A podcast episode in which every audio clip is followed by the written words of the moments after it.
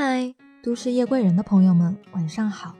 这里是女生宿舍与喜马拉雅联合出品的光影留声机，我是主播闹闹。今天分享的文章来自于简书，作者 Sebastian Q。鲁迅曾说过：“悲剧将人生的有价值的东西毁灭给人看，喜剧将那无价值的撕破给人看。”而借驴讽金的驴得水，显然正深谙此道。这是不值得摇旗呐喊的电影。故事虽然小众，但是剧本扎实，充满了讽刺态度的黑色幽默，看得让人心口有些堵，却有发人深思的力量。剧本改编自同名的话剧作品，影片中的人物塑造和影片风格延续了话剧的形式，每个角色的代表性都极为荒诞。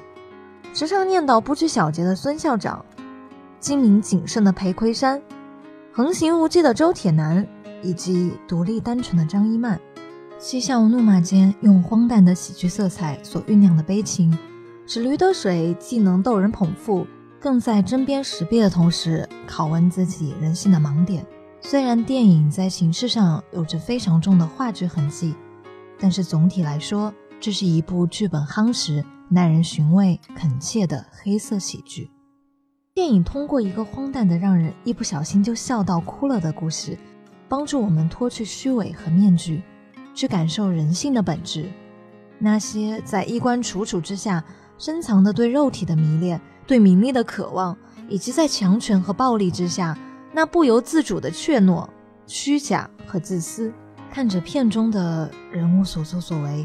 相信每个人都可以对号入座，就像看着镜子中的赤裸裸的自己，或欣慰，或羞愧，或无地自容，滋味自知。电影伊始将时代背景定位于民国一个偏远山村的学校中，孙校长带着这些有理想的知识分子来到偏远的山区创建小学，他们将一头驴虚构成了吕德水老师。向教育局多领了一份薪水。为了实现共同的教育梦想，清贫的山村生活在年轻老师们的插科打诨中也显得宁静和美好。在美好仅存在于大家没有面临任何艰难的人性抉择的时候，但怎料教育局特派员来校视察，以往的美好平静一时间荡然无存。于是，一场用目不识丁的铜匠冒充吕老师的荒诞事由由此展开。脆弱的乌托邦面临着生死和人性的考验，最真实的人性、懦弱、贪婪和虚伪也逐渐被展露无遗。曾经的浪漫主义和美好善良，在生存压力面前通通不见了。而为了圆谎而继续编织的谎言，既成为了电影推动剧情的动力。也为其悲剧性的结局埋下了伏笔。随着这一谎言的持续发酵，这个在特定环境中对知识分子的颠覆和教育腐败的抨击，通过本就并不牢靠的教师与铜匠的同盟关系，使故事变得越发幽默且富有深度。看似道貌岸然者的愚昧，为了实现所谓梦想的不择手段。最终令电影中每个人本自美好的预期被逐个打破，人性也在贪婪面前彻底沦丧了底线，其丑恶淋漓尽致的展现，构筑了电影极为出色的内在纵深。谈起这部作品，不可不提的人物便是剧中女老师张一曼，她在电影中既担负了诸多的有料笑点，也成功塑造了电影中最为矛盾的一个人物形象。作为三明小学唯一的女老师，张一曼看似风情万种的背后，却有着一颗纯真的心。但也正是因为这样的一份纯真，让她成为了这场用喜剧粉饰的悲剧中最为悲情的人物。此外，内心单纯可爱的她，是整个故事中最被羞辱与最被损害的一个。她对于性和爱惊世骇俗的观念。即使放到如今，都可谓先锋前卫，更不要提在故事发生的民国时期，无论是哪个角度而言，他都是最为鹤立鸡群的那一个。这真是令我感觉电影中的张一曼与西西里的美丽传说中的玛莲娜有着异曲同工之妙。不同的则是前者凭借于美貌，而后者则是幽默与性格的使然。同样在乡村学校里显得鹤立鸡群的，还有一个人，那就是周铁男。鹤立鸡群的原因不仅仅是他那一身板正的蓝布中山装和一口地道的东北话，还在于他耿直的性格和火爆的脾气。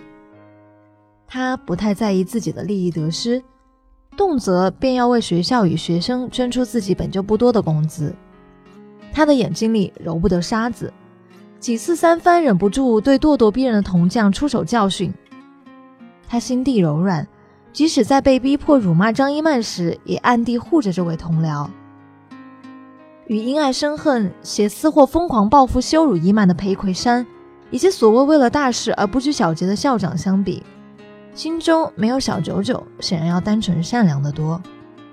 然而，正是发生在这个角色身上的转变。使得观众见证了所谓知识分子的悲哀。原本又横又冲的周铁男，在经历被生死的枪击，顿时击溃了他的心理防线。那场痛哭流涕、跪地求饶的戏，更是让人唏嘘不已。在生死面前，又有几个人真正做到岿然不动、面不改色呢？周铁男的痛哭流涕，不仅是因为对死亡的恐惧，还有着是对于自己尊严扫地的羞愧。而在他变怂了以后，面对伊曼被军官欺辱时的唯唯诺诺，面对佳佳嘲讽时硬说自己是卧薪尝胆的心酸，演绎出极强的层次感，将这个角色真正的情绪完整的传递与表达出来了，非常的震撼人心。再说说孙佳佳吧，她应该是该剧中唯一自始至终都保持着非常理智的人，她的单纯与理智的父兄的照顾与关爱。以及年纪小的理由，让他能够生活的无知无罪。因此啊，他能够在其他人都迷失的时候，保持着清醒的理智进行劝阻，并且最终得以远离是非。但是他能够躲多久呢？没有了亲人的关爱，他将更加直接的暴露于现实社会的阴影之下。那种单纯善良的心性，能够躲过四处潜伏于暗处的恶之爪牙吗？其他的人物就不想再做更多的分析了。总之，没想到这个剧那么的负能量，铁匠一黑到底，没有起伏，倒有些失望。但是我却觉得这部剧的编剧着实反映了现实。既然是一个荒诞的故事，那就要荒诞到底，也要现实到底。没有鲁迅似的批判精神，只是为了迎合正能量的社会要求而写成的 happy ending。到最后，只能让人心中缺了一些回味。喜剧一般给人的印象是非常短暂的，因为那种理想中的事情分分秒秒都发生在我们的脑海中，所以没有任何的新鲜的感觉。反而悲剧能够震颤人心，因为人们从心底深处拒绝这种状况的发生，唯恐避之不及，却要看到他血淋淋的出现在眼前。那种触动禁忌的感觉，我想更能长久的保持吧。影片中每一个标签性的人物，最开始都像真实存在在我们身边的朋友。他们有缺点，他们日复一日的做着自己的事情，不会做出伤天害理的事情。但是究竟是什么让最初的喜剧演化成了最后难以收场的悲剧呢？正如片中每个人最初在沟通当中标榜和树立的自己一样。是一个有底线和有理想的人，标榜的形象往往是自己期待成为的样子，底线往往是自己对自己的一个最低的要求，底线之下为自己所不耻，但是最难的往往是守住底线。